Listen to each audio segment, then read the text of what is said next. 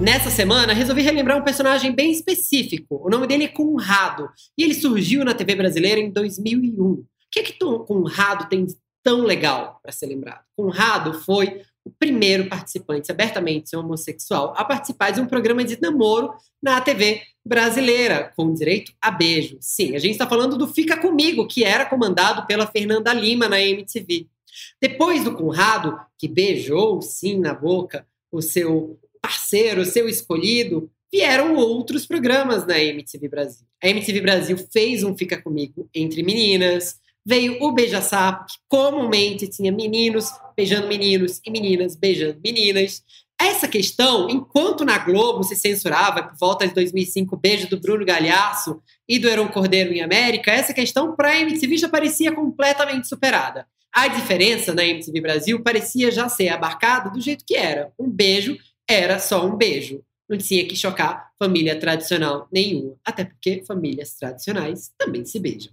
O fato é que, naquela época, a MTV já era uma grande pioneira no que se dizia respeito à liberdade de expressão e de gênero. Isso a gente vê um pouco diferente na nova MTV hoje em dia. Tudo bem, a MTV de hoje em dia também capitaneia muitos desses temas. Não por acaso, de férias com ex tem entre seus participantes homossexuais.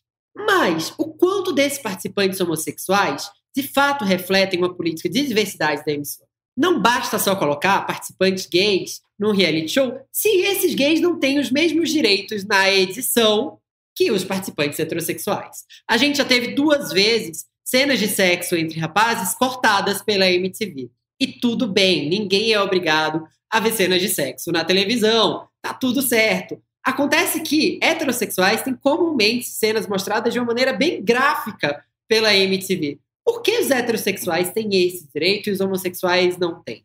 Aliás, antes de reclamar que existe sexo no De Férias com Ex, é importante saber que esse programa contém sexo desde sempre. Portanto, quem assiste esse programa de pegação sabe exatamente o que está levando para casa quando compra a ideia, não é mesmo?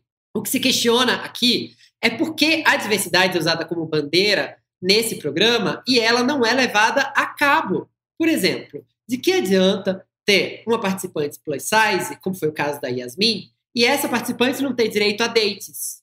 Ela, segundo a própria Yasmin, revelou que, embora fosse a mais gordinha e essa fosse uma especificação para ela participar do reality, ela nunca era chamada para atividades fora da casa.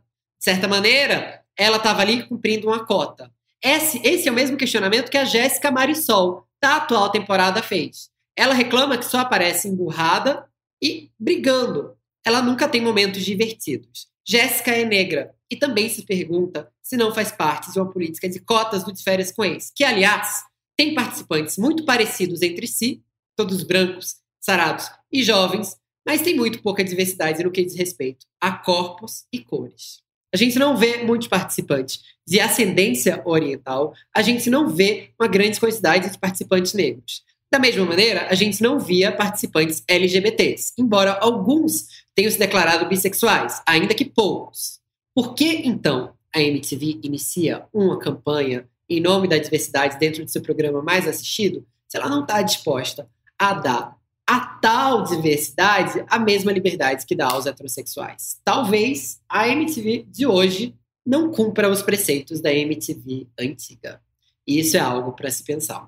O de férias com eles na MTV Brasil antiga certamente teria ido além e quebrado muitos tabus. Não por acaso a gente se lembra com muito saudosismo e carinho do que era a MTV dos tempos de Edgar, Sabrina Parlatori, Astrid Fontenelle, Soninha, Sara Oliveira, Marcos Mion, Didi Wagner e tantos outros.